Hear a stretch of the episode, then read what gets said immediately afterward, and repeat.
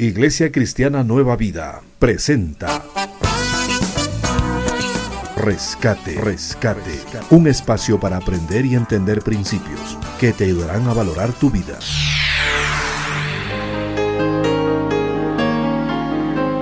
Porque Jesús no vino para ser servido, sino para servir y para dar su vida en rescate por muchos.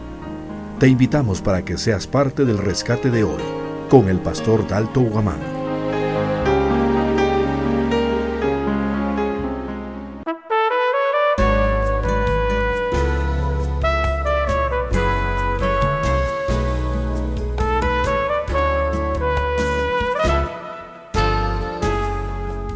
El mundo está en crisis, informan los noticieros todos los días.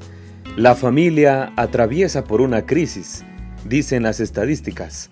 Parece que esta palabra crisis ya es común para muchos.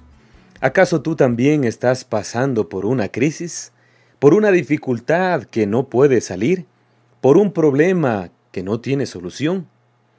Gracias por acompañarnos nuevamente al rescate de hoy hablaremos sobre cómo enfrentar la crisis. El significado de la palabra crisis tiene que ver con un cambio brusco, una situación inestable, un sentimiento de frustración, algo inesperado. Por lo tanto, tienes que decidir.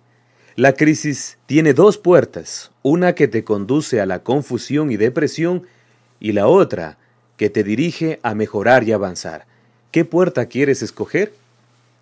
Tal vez estás pasando por una crisis económica, social, emocional, una crisis familiar o tal vez una crisis de salud o espiritual.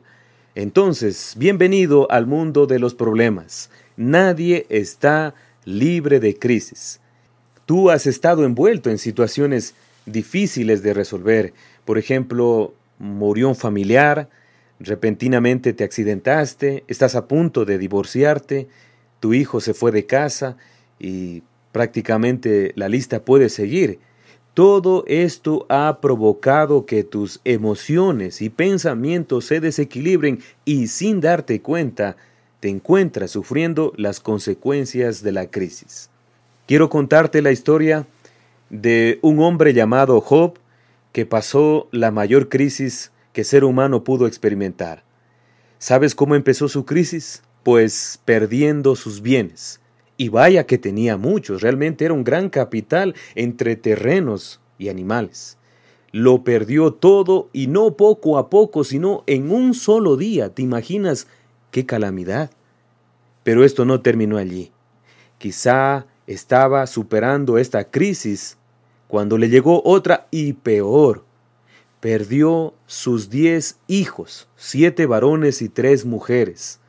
Por lo general se supone que los hijos entierren a sus padres, pero Job hizo lo contrario, enterró a sus propios hijos, tuvo un triste funeral. A esto se suma la incomprensión de la esposa y la crítica de sus amigos. Qué cuadro tan triste, ¿verdad?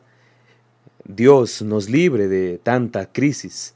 Aunque tú no lo creas, faltaba una desgracia más por vivir, una desgracia más que tenía que sufrir una sarna en una especie de picazón en su cuerpo, y no en la uña, sino en todo su cuerpo, desde la cabeza hasta los pies.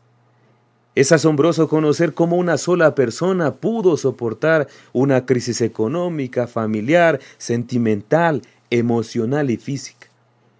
Pero sabemos que gracias a Dios, que su final no fue tan fatal como su inicio. Dios le devolvió a Job la familia, bienes y salud, solo por poner su confianza en Dios y enfrentar correctamente la crisis.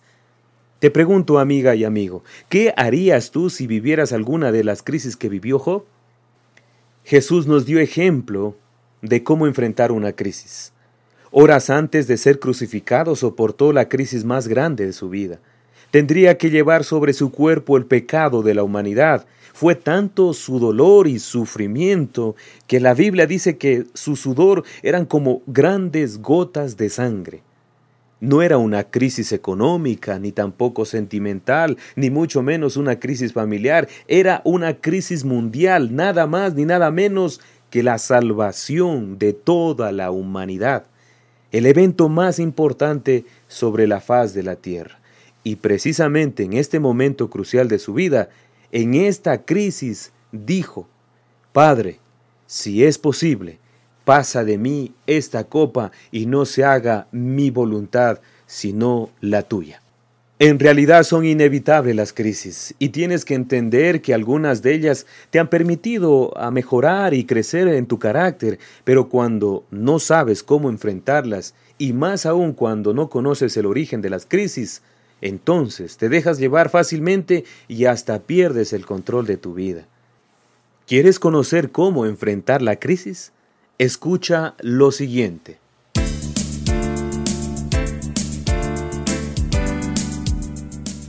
Debes tratar a la crisis como lo que es, una crisis. No hay que exagerar dando demasiada importancia, ni tampoco minimizarlas diciendo que no pasa nada. Tienes que enfrentar como lo que son, cambios bruscos, inesperados, que merecen tu atención y soluciones sabias. A veces por la desesperación acudes a psicólogos y médicos que te recetan antidepresivos para los nervios. Escuchas a familiares y amigos que te dan sus propios puntos de vista y en casos extremos hasta visitas curanderos para que te ayuden a resolver la crisis que estás pasando. Pero no te das cuenta que el problema, que la crisis que estás atravesando no es externa sino interna. No son las cosas de afuera las que te producen las crisis, sino las internas. Esa inestabilidad emocional, esa falta de dominio propio, esa carencia de paz. La defensa número uno que debes utilizar en contra de la crisis es la oración. No hay crisis que se resista a la oración. La oración te hace fuerte y dependiente de Dios. La oración permite que esa crisis que estás viviendo se transforme en bienestar. No vamos a negar que después que pases una crisis ya estás libre de todas las demás. No, no es cierto.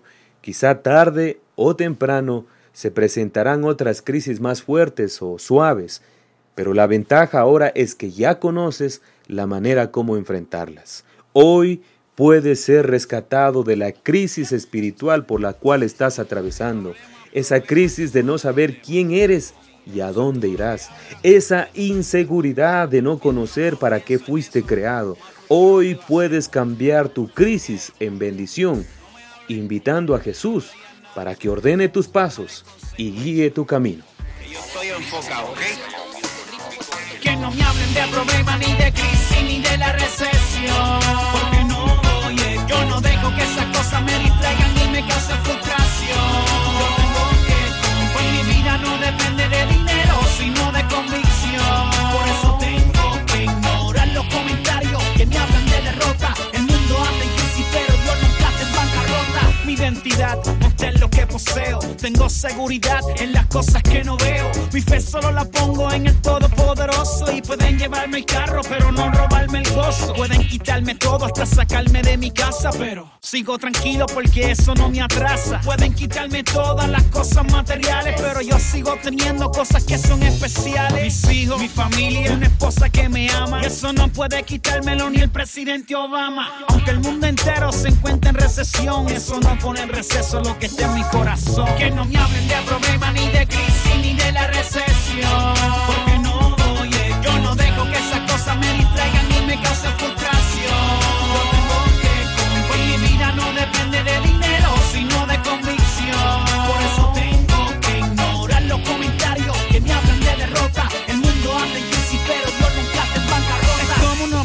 es como una malicia. Terminan enfermándonos con la mala noticia. En la tele, que en la radio son los mismos comentarios. Siempre está en primera plana cuando compras el diario. Que esto no mejora, que parece ser eterno. Que la banca se derrumba, que esta crisis es un infierno. Terminamos echándole la.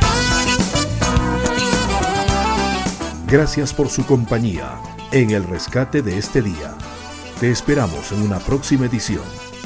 Para mayor información llámanos al 093 025 072 o visítanos en la calle Catacocha 0993 y 24 de mayo.